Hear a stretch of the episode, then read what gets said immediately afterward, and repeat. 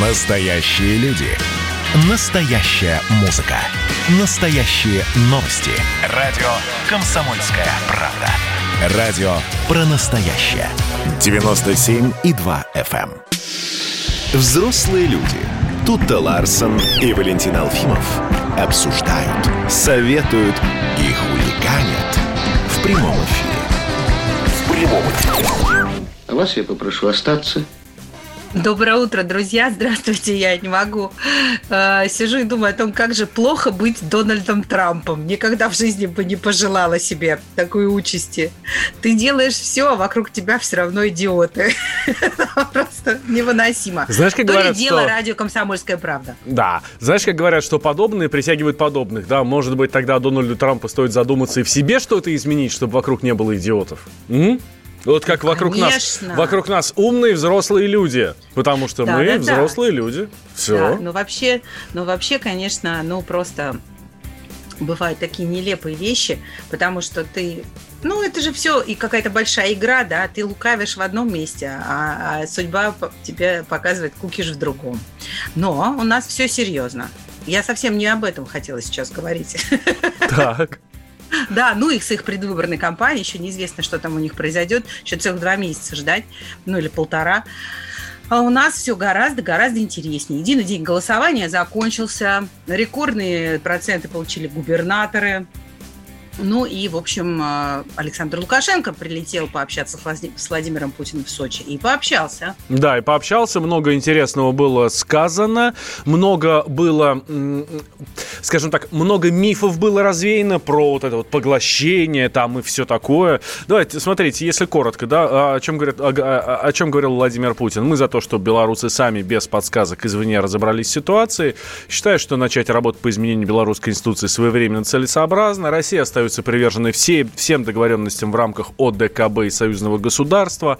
И А, более того, дадим кредит еще на полтора ми- ми- миллиарда долларов. Да, и продолжим взаимодействие в оборонной сфере. Вот. А Беларусь будет первой страной, которая получит нашу вакцину от коронавируса. Вот. Ну и самое главное, я рад вас видеть, Александр Григорьевич, добро пожаловать. Вот. Да, да, а Александр Григорьевич сказал, что на самом деле все не так, как э, это показывают СМИ, что каждые выходные они освобождают город Минск, часть улиц для того, чтобы народ вышел погулять, как выразился Александр Григорьевич.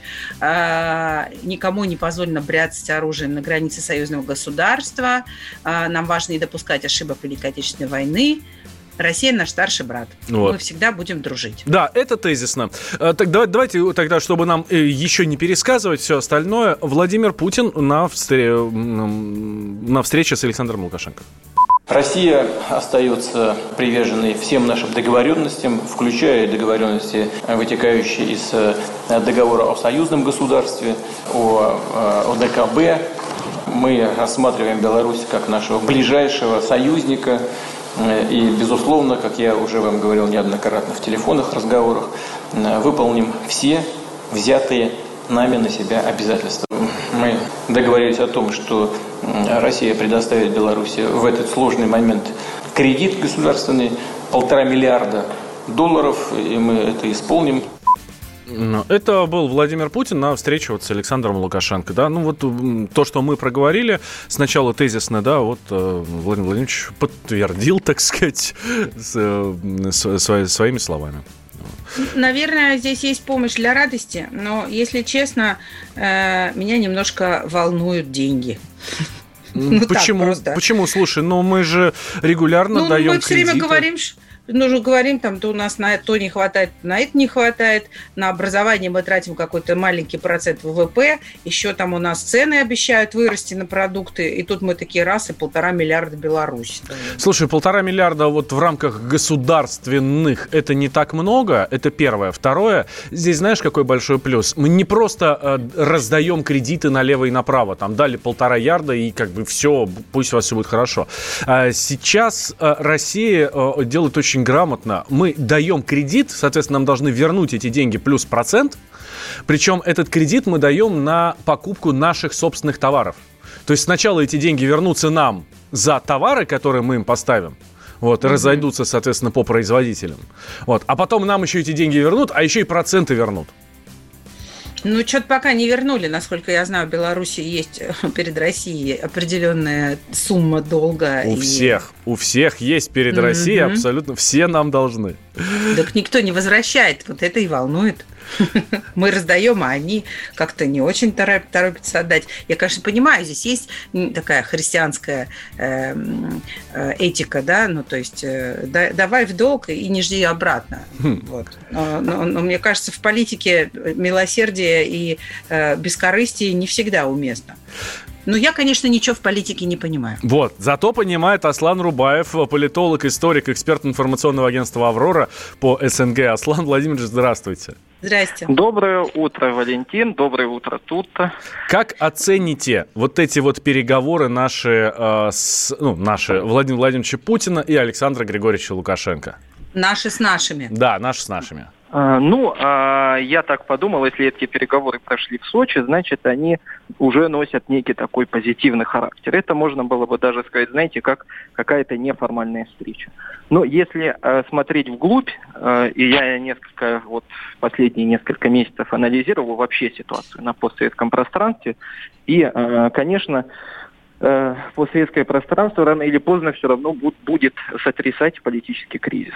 А, потому что, как оказалось, даже самая устойчивая, казалось бы, да, страна Беларусь, оказывается, без э, старшего брата, без вмешательства России, не в состоянии решить свои социально-политические какие-то проблемы, которые накопились вот за этот период, за период с момента распада СССР. И, конечно, когда у, в Беларуси сейчас очевидно назрел и политически острый, острейший кризис, и экономически, для нас в Москве должно быть понятно, как и в Минске, что кризис как раз-таки время идей. И вот в этот кризис мы должны объяснить Беларуси, что сейчас мы можем создать единую валюту, единый центр, э, который будет у нас э, военный центр, я имею в виду. Сейчас есть именно вот этот кризис, это момент объединения.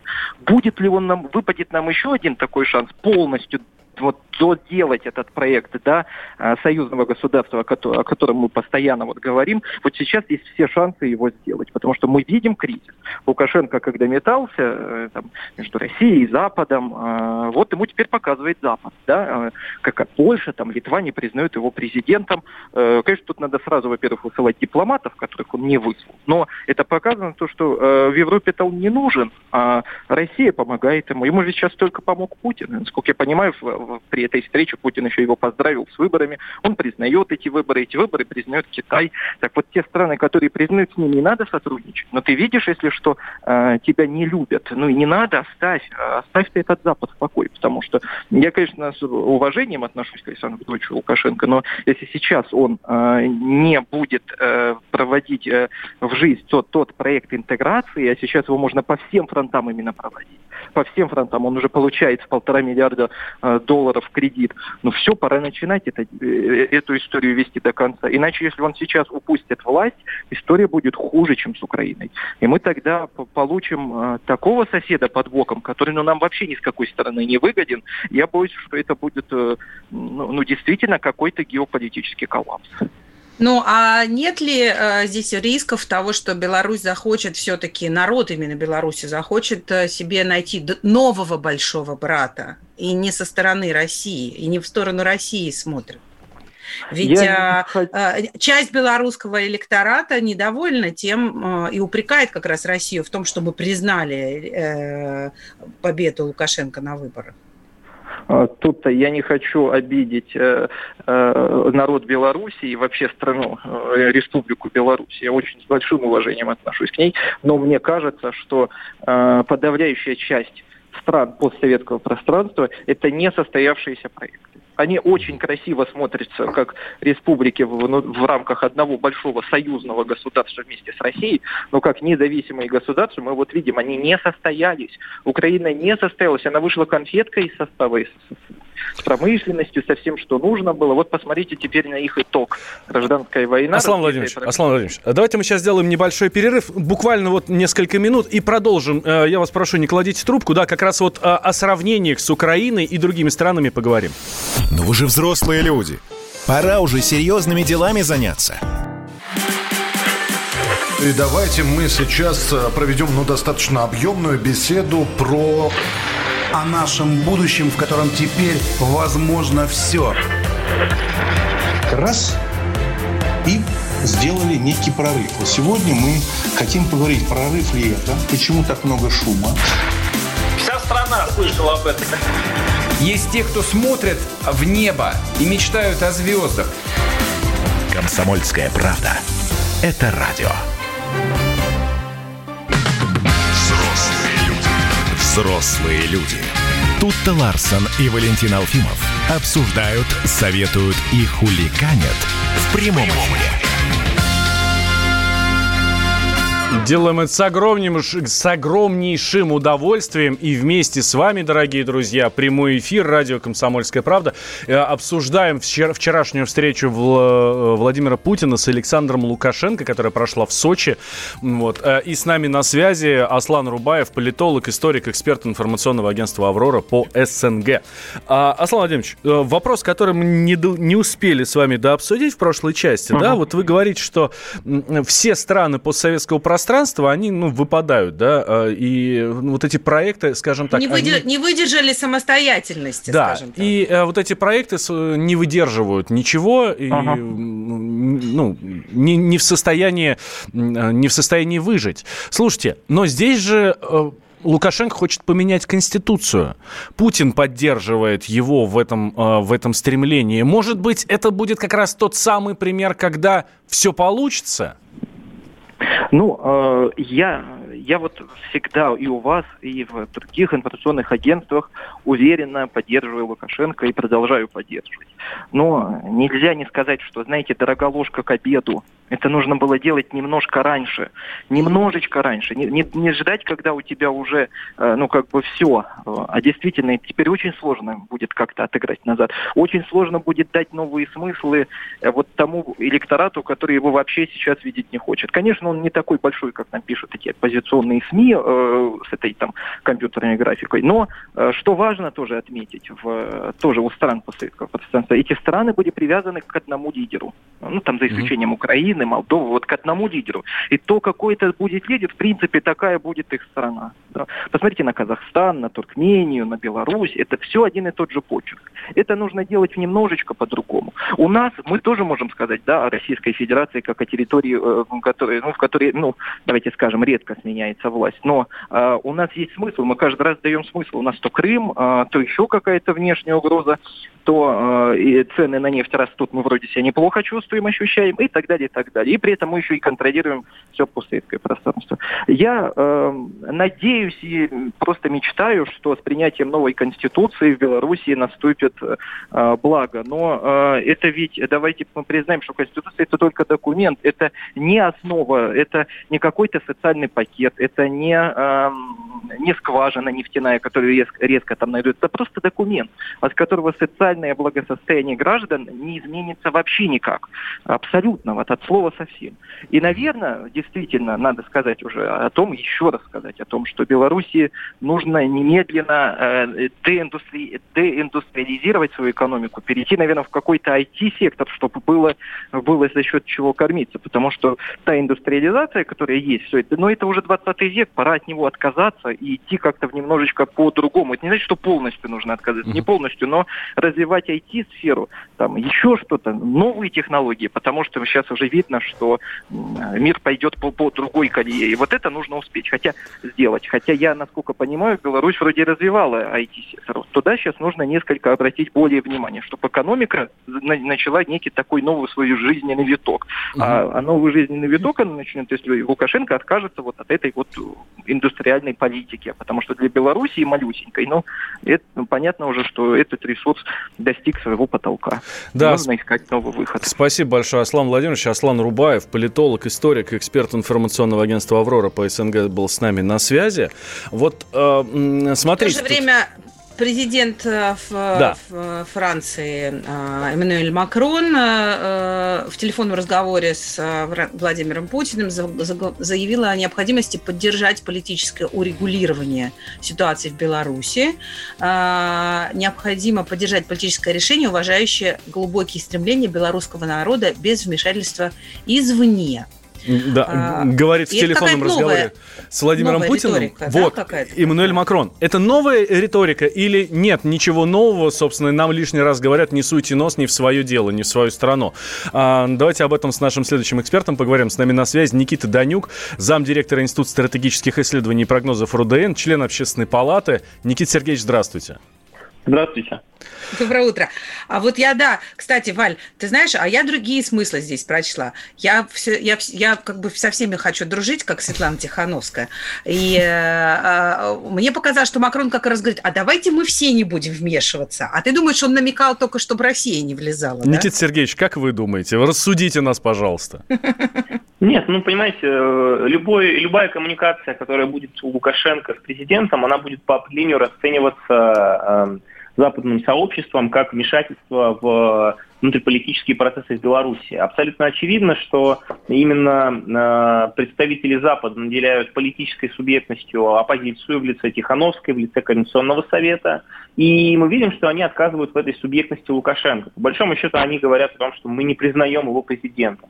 Поэтому, когда наш президент встречается с Лукашенко, второй раз фактически поздравляет его с победой, мы помним, что в самом начале после выборов было отправлено текстовое поздравление. Сейчас во время встречи, и это очень важно, на камеру в очередной раз наш президент поздравил все-таки с победой, признав, конечно, что в Беларуси есть политический кризис, и что стороны должны найти компромисс, все-таки мы, а, ну, точнее, наша страна в лице президента наделяет Лукашенко субъектностью, и самое главное, говорит о том, что для нас это президент легитимный. Поэтому, когда мы ведем дела с Белоруссией, мы ведем дела с Лукашенко, а не с оппозицией. Оппозиция, кстати, в этом смысле э, не теряет надежды э, заполучить субъектность со стороны Москвы, заявляя о том, что Москва должна взаимодействовать в том числе и с оппозиционными структурами. Ну, как я уже говорил, если э, все-таки э, либо наш президент, либо какие-либо государственные структуры начнут это делать, вот тогда уже можно будет говорить о том, что Россия вмешивается во внутренние дела Беларуси. Сейчас все-таки мы считаем, что нужно вести э, переговоры с легитимным президентом. Для нас это Лукашенко. Безусловно, в Беларуси есть, наличествует политический кризис. Безусловно, необходимо, чтобы белорусы сами разобрались.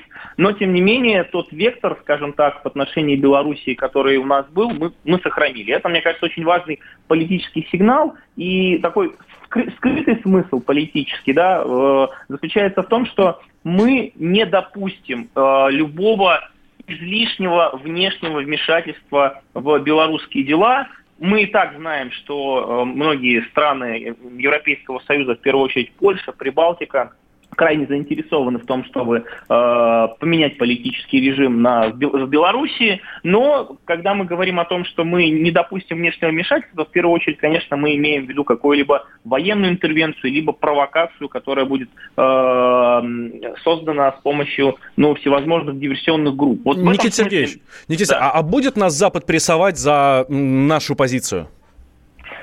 А, ну, слушайте, э, всегда э, Запад в любом случае нас будет приставать. Э, приставать был бы повод. С точки зрения ситуации в Беларуси, нет, мне кажется, это не будет основной причиной. То есть так называемая поддержка режима Лукашенко со стороны России, вряд ли она будет, ну, в общем-то, каким-то серьезным поводом для того, чтобы расширить давление, которое, безусловно, происходит. Мне кажется, сейчас дело того же Алексея Навального для Европы намного важнее, чем ситуация в Беларуси.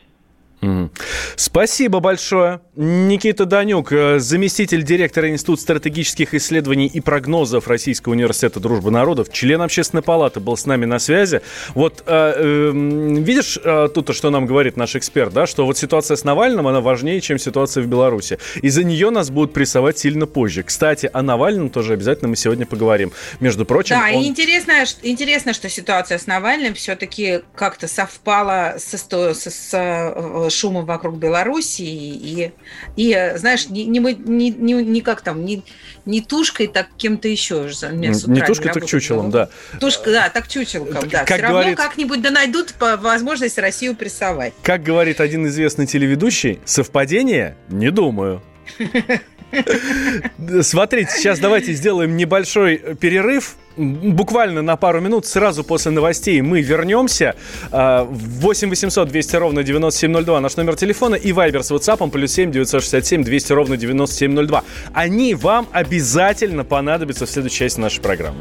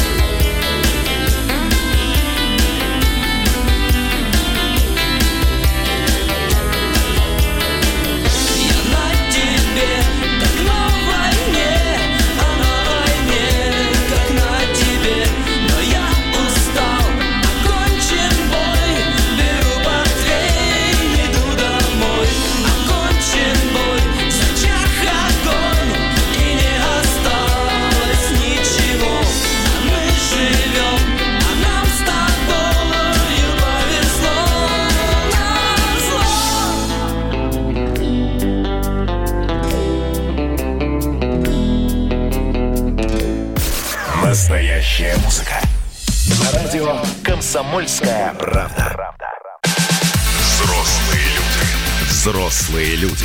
Тут-то Ларсон и Валентин Алфимов обсуждают, советуют и хуликанят в прямом эфире. Очень интересная тема появилась в СМИ. Э, Идет разговор о том, э, что пора нам переформатировать э, наш э, трудовой день, скажем так, да, ну то есть вообще тот образ э, э, работы, тот э, стиль труда, которого человечество придерживается там в последнее время. А, причем э, э, разговоры об этом идут со всех сторон, в частности Минтруд, например, сообщил о планах увеличения среднегодового размера пенсии, то есть на, начал издалека, но тем не менее э, речь идет о том, что нужно неработающим пенсионерам увеличить значит, среднегодовой размер страховой пенсии. В 2021 году а, средний годовой размер страховой пенсии составит 17 443 рубля. Да. В министерстве ссылаются на подготовленный проект бюджет пенсионного фонда на следующий год и, ну, соответственно, на там, на, ну, эти бюджеты они сейчас делаются на три года. Вот. И говорят, в соответствии с нормами закона индексация страховых пенсий неработающим пенсионерам предусмотрена на уровне 6,3, а социальных пенсий на уровне 2,6%. Ну и вообще, вот по данным Минтруда, в следующем году пенсионный фонд обеспечит выплату для 43 миллионов человек. Но да, это... но э, пока Минтруд занимается пенсионерами, э, э, на Западе идут более уже масштабные процессы.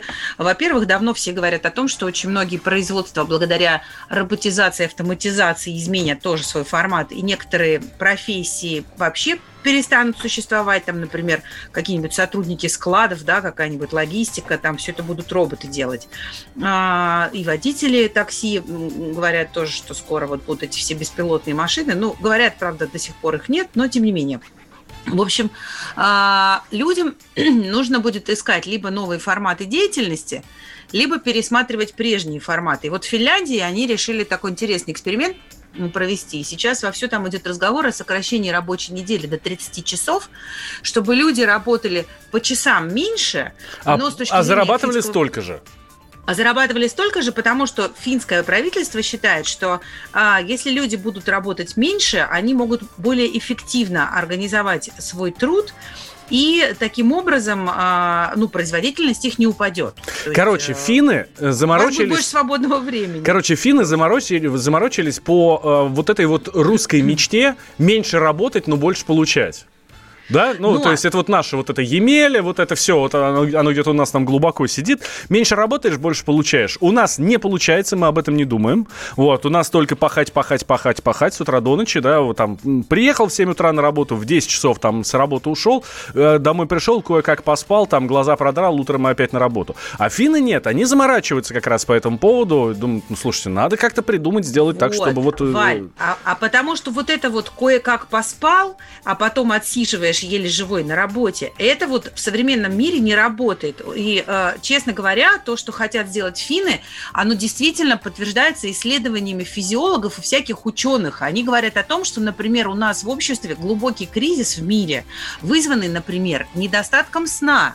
Потому что э, ранние подъемы – это бич современного Слушай, человека. Я-то а думал, а если... что это торговые войны все между Америкой и Китаем, а на самом деле это недостаток сна.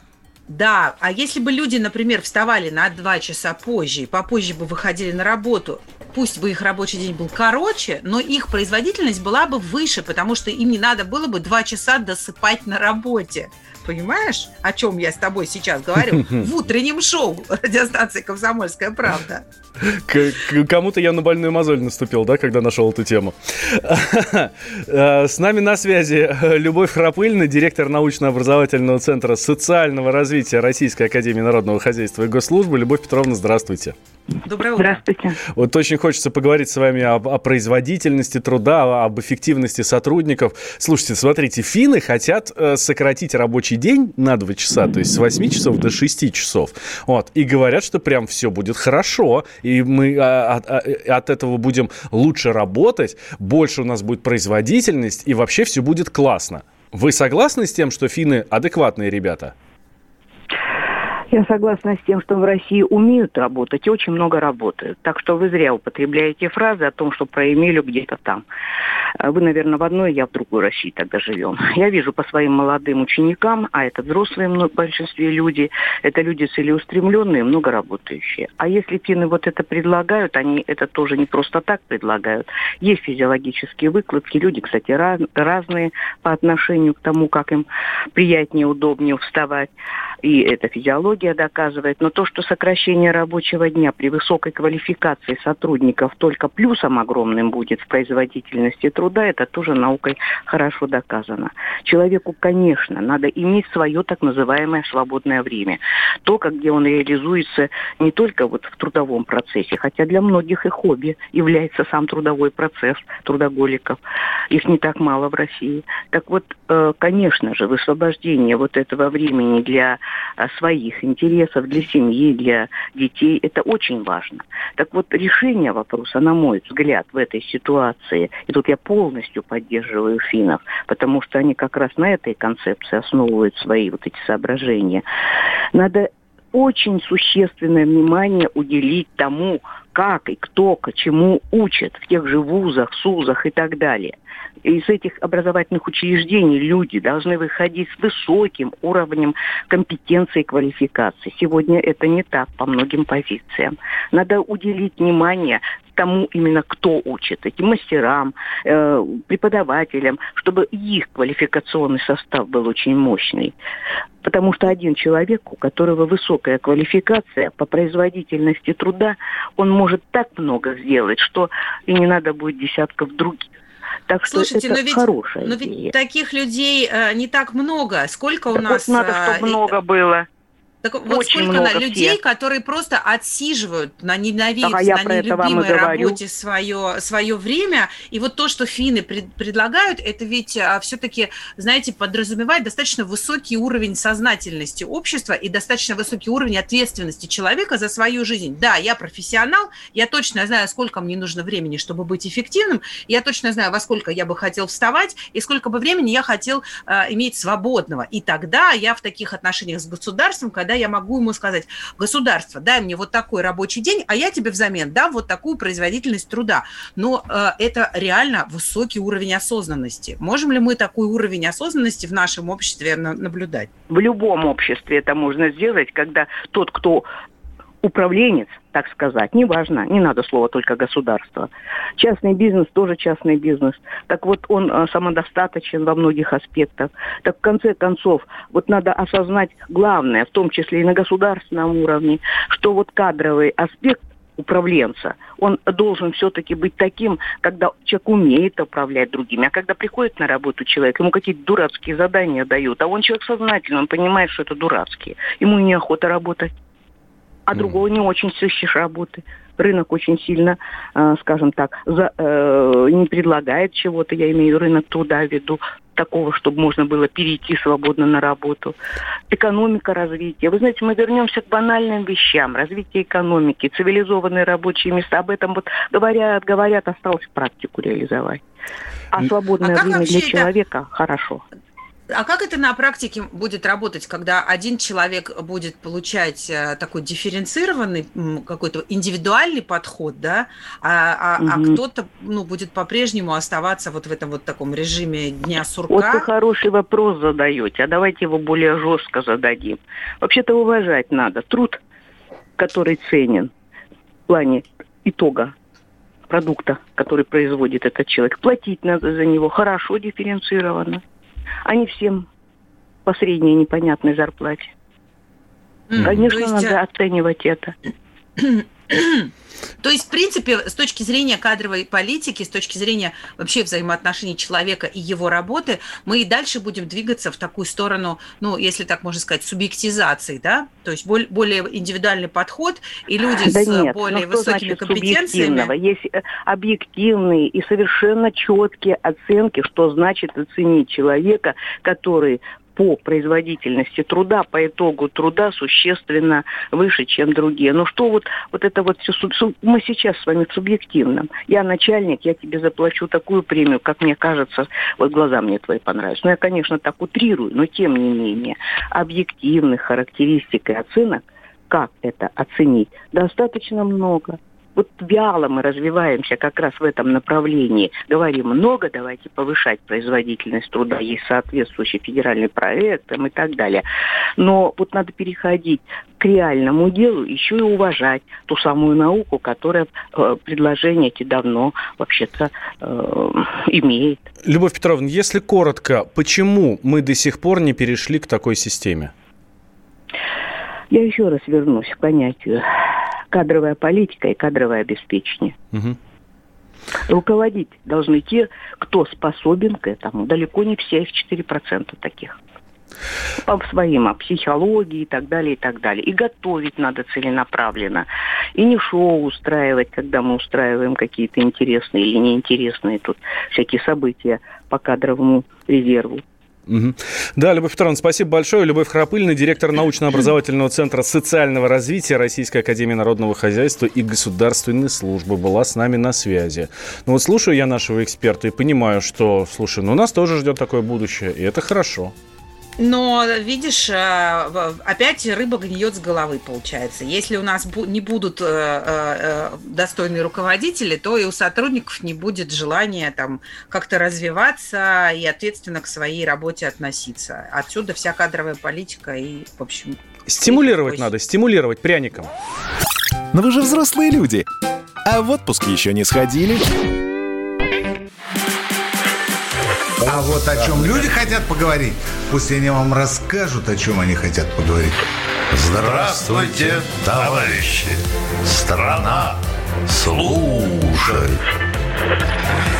Вот я смотрю на историю всегда в ретроспективе. Было, стало существует человек, который поставил перед собой цель, да, и сделал то, что сегодня обсуждает весь мир. Комсомольская правда. Это радио.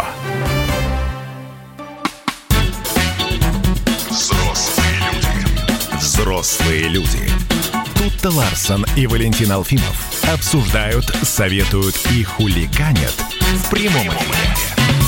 Да, возвращаемся в прямой эфир радио «Комсомольская правда». Валентин Алфимов, Тута Ларсон. Слушайте, у меня такая история для вас есть, совершенно дикая. А, значит, смотрите, Оренбургская область, там, ну, собственно, как и в любом другом регионе, люди ходят там в МФЦ, в автошколы, а, получают права, там в ГАИ экзамены сдают. Ну, в общем, все хорошо, да. И тут а, новость совершенно дикая. В Оренбургской области слепой на оба глаза мужчина смог получить водительский водительские права. Прокуратура, конечно, в этом деле разбирается. Вот, вот это водительское удостоверение местный житель города Медногорск получил в 2018 году. Хотя еще до этого многие могли подумать, ну понятно, как получил права, поездил на машине, а потом ослеп, ну по каким-то тем или иным причинам. Нет, еще до этого доктор поставил ему диагноз слепота обоих глаз. Соответственно, в прокуратуре обалдели от такого и решили разобраться, а что же, собственно, такое? Почему у нас слепой человек, в прямом смысле слова слепой, а не потому, что он чего-то там не замечает вокруг себя, может получить права. Ну вот, и, ну, У меня и... вопрос к да. человеку, а зачем ему права? Вот это тоже большой Не знаю, может быть, для коллекции, просто чтобы сам факт. А может быть, он принципиальный и хотел э, нагнуть систему, да, протестировать. Да, взять на, я не знаю, там, на понт, да. А получится, не получится. А раз, и у него получилось. Вот.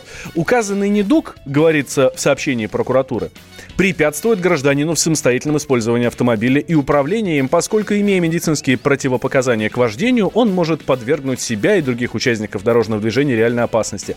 Может подвергнуть реальной опасности? Вы что, вы серьезно? Ребят, он слепой. Он не может подвергнуть э, реальной опасности себя и всех вокруг. Он подвергает себе опасности, как только заводит машину и садится за руль. Вот. Ну, какая-то странная ситуация. При этом, значит, э, в, ну, э, э, МВД местные винит МФЦ, что просто ну вот через э, все эти системы проходя, иногда человек даже с такими особенностями может, э, ну то есть обычно система косячит, а здесь система перестаралась, получается, да, то есть чаще нам отказывают в каких-то документах или как-то там нас из этой системы вычеркивают, или, ну, в общем, мы не получаем желаемого. А здесь, видишь, наоборот, система сработала так хорошо, что даже слепому человеку права выдали. Но надо с этим разобраться. У нас на связи первый заместитель председателя Думского комитета по госстроительству и законодательству, лидер общественной организации автомобилистов «Свобода выбора» Вячеслав Лысаков. Вячеслав Иванович, доброе утро. Да, доброе утро. А, слушайте, а... а что за оксюморон такой? Слепому выдали права. Понятно, он, да их, нет, он, я... он их менял. Нет, понятно. нет, ребят, мы даже зря, я думаю, теряем время, потому что это э, либо фейк, либо какое-то недоразумение. Это не, факт. Я не верю в реальность этого факта. Это ошибка ну, такая вот гримаса дела производства, возможно. Но проблема существует. Она состоит в том, что э, огромное количество, тысячи и тысячи водителей находятся за рулем, управляют транспортными, средств, транспортными средствами, хотя не имеют на это э, оснований, медицинских оснований. То есть они входят в категорию, в список э, людей э, с заболеваниями, препятствующими управлению транспортным средством. Несколько лет назад Генеральная прокуратура провела проверку в нескольких регионах, в ряде регионов, не по всей стране. И если мне не, не э, наш, если я не ошибаюсь, мне не подводит память, где-то свыше 25 тысяч было выявлено человек, который просто не имеет права управлять автомобилем. Это действительно опасно, как вы только что говорили. Вот. И, э, соответственно, эти э, удостоверения были через э, судебные решения признаны недействительными. Вот Здесь проблемы есть на самом деле. И все упирается, на мой взгляд, в Минздрав, потому что он крайне неохотно и крайне вяло работает с нормативными актами, не дает базу МВД для того, чтобы можно было сопоставить тех, кто не имеет права управлять автомобилем, и тех, кто получил водительское удостоверение. И это действительно представляет прямую угрозу всем участникам дорожного движения. Слушайте, а почему вы не верите вот в эту ситуацию? Человек да спокойно нет. пошел, купил себе справку, как делают десятки, сотни, тысячи автолюбителей, для того, ну, чтобы продлить себе нет, права, нет, и с этой нет, справкой нет, пришел нет, получать. Нет, ну послушайте, ну если он пришел даже в, в, в контору рога и копыта, ну ни один самый обнаглевший э, медицинский работник, который там штампует эти справки, ну, слепому не даст. Но это тюрьма просто, ну, поймите. Это, это казус какой-то, в нем надо разбираться. Здесь просто нет смысла обсуждать, как могло это, почему. Это требует просто проверки, но этого не может быть, потому что не может быть просто. Вот и все. Ну, просто э, человек мог про- принести поддельную справку в МФЦ, и все, ну, и дальше... зачем? Да вы под... Не, ну вы сами задумали. Зачем слепому водительское удостоверение? Ну что, серьезно будете обсуждать, что он садится, как только он заводит двигатель и так далее? Ну о чем вы говорите? Ну, ну это фантазия абсолютная. Ну просто вдумайтесь в это. Зачем слепому водительское удостоверение? Ну это абсолютный казус, ошибка или фейк требует проверки. Я сегодня позвоню в глав ГАИ, уточню. Угу. И, э, ну, если, если не забуду, сегодня пленарка у нас начинается. И э, если будет как, какой-то ясный ответ, ну, постараюсь перезвонить вам там передать эту информацию. Или у себя в телеграм-канале «Думаем». У меня есть телеграм-канал «Думаем». Вот я там размещу сегодня, постараюсь разместить эту информацию. Желающие пусть заходят и почитают нас, что было на самом деле. Сегодня обязательно выясню эту, э, этот вопрос до точки, поставлю точки над Хорошо. Над их. Вячеслав Иванович, ну смотрите, да. вот вы сами говорите, что подобных ситуаций много, да, да. А, совершенно удивительных, э, э, не знаю, там, э, абсурдных.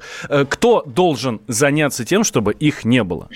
Это ну, ваша, это ваша прерогатива, как нет, законотворцев, нет. законодателей, да, депутатов нет, Государственной нет, Думы, нет, или это правительство это... должно делать? Да нет, ну законы-то уже есть. Никто же нет, нет законов, которые позволяют человеку, не имеющему по медицинским показаниям права получить справку и сесть за руль. А, значит, вот нельзя сказать, что таких законов нет. Все расписано, все нормально. Ну, э, вопрос в том, э, если сформулировать это точнее, каким образом пресечь выдачу справок э, скажем так, недействительно. Кстати, я сегодня буду писать депутатский запрос по поводу артиста а, Ефремова. Mm-hmm. Ведь суд решил его право на три года. А почему он на три года его лишил? Если он хронический алкоголик, а это установлена экспертиза, насколько я знаю, да посмотрите на его физиономию. Это человек с большим стажем э, алкоголизма. Так вот, э, у него хабитус э, соответствующие. Э, Поэтому если, э, э, если он алкоголик, он уже не имел права управлять автомобилем. Вот кто ему выдал права, он якобы менял недавно. Кто ему выдал справку или без справки он получил. Это фактически соучастники убийства, потому что человек погиб по вине Ефремова, в том числе и по косвенной вине того, кто способствовал получению водительского удостоверения. Вот сегодня я буду такой депутатский запрос делать. А в плане, э, как прекратить это, в том числе и выдачу справок, ну, наверное, эти частные конторки, вот которые в подворотнях расположены, где за две минуты ты можешь получить значит, любую справку. Ну, их надо закрывать просто-напросто, и все. Потому что управление автомобилем – это акт повышенной опасности. Это две тонны смертельного железа. Нельзя его доверять человеку, который просто не имеет права по медицинским показаниям им управлять. Да, спасибо большое, но э, главное, чтобы э, эта система работала корректно и в обратную сторону, и чтобы людей, у которых, ну, не лишали прав случайно, ну, там, выявив у них э, какие-нибудь медицинские показания, которых на самом деле нет, да? Бывает же такое, что аннулируют права и без причины, просто... Нет, нет, по медицинским не было случая, чтобы человека аннулировали а, без причины. Если он страдает заболеванием, которое входит в список имеющийся э, составленный Минздравом, то никто у него права по медицинским показаниям, конечно, не отнимет. Но э, если эти права выданы с нарушением, как у э, девушки, известной любительницы ско- э, скорости, вы помните, то она эти права потеряет пожизненно, собственно говоря. Но проблема даже в другом, последнего, два слова буквально. У нас все больше камер, все меньше инспекторов. Вот камеры не видят, ты с правами, без прав, лишен, не имел их никогда в жизни, пьяный ты там, обколотый и так далее. Камеры этого не видят, поэтому сокращение личного состава гос- госавтоинспекции, переход на, максимузи- на максимальное применение камер, это крайне опасно. Камера только фиксирует нарушение, а кто находится за рулем, может проверить только инспектор, остановив этот автомобиль. Да, Вячеслав Поэтому я- Иванович, спасибо Да, вот большое. это проблема, это проблема. Вячеслав Лысаков, первый зампред э, Думского комитета по госстроительству и законодательству, был с нами на связи. Ну, следим за этой ситуацией, правда это или нет. Ну, слушайте, да, действительно, будет интересно, что нам наш эксперт узнает.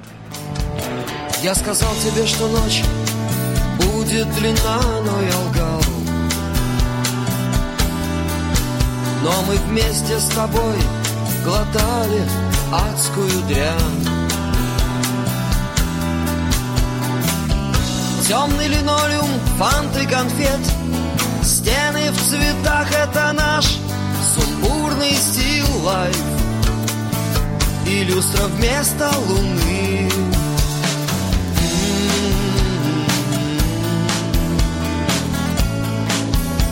Дворняга скулит, она хочет вылить мочу. У меня нет сил, чтобы открыть ей дверь. Пирамида зеленых штыков, россыпь кассет — это наш сумбурный стил лайф и медленный кухонный стон.